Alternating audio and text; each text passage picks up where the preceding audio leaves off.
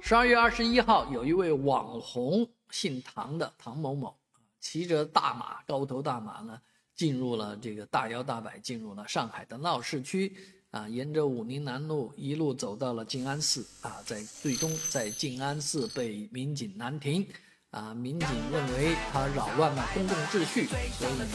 对他进行啊这个劝告，同时呢，安排专业车辆把马运走，啊，把人呢就疏散掉了。啊，这件事情呃引起了这个网络上的这个极大的争议。啊，这个网红骑马进上海这件事情，啊，可能是一个不是一个句号啊，而是一个逗号，因为他是从北京。一路南下啊，骑到这边来的，啊，想必也经过了不少城市，也是获得了无数的这个羡慕的目光啊。呃，这个骑马这件事情，呃，在国外呢也比较经常见。我自己在英国读书啊，那个时候就经常和马同行，而且交规来讲的话呢，马拥有的路权要比汽车拥有的路权要高，所以你还不能按喇叭逼他。也只能跟着他，是吧？他要左转，他要右转，他要慢慢走，你都只能跟着他，你不能够随意的去超他，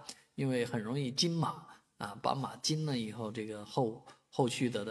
的问题就比较多了啊。当然，另外一方面，可能是骑马的人或者养马的人，在国外通常都是很有钱的人，他们在这个社会上面呢，掌握了话语权啊，立法权可能。呃，所以在法律方面都是偏向于养马、骑马的人。在我们国家啊，这个马大部分并不是一个奢侈品，啊，养马、骑马的人并不多。而这样的一个宠物，大型宠物，呃，上路的话呢是不应该的。但是很多网民说，呃，这个马路马路，马都不能让它上了路，还能叫马路吗？确实，我们这个路呢现在也不叫马路了，我们这就是。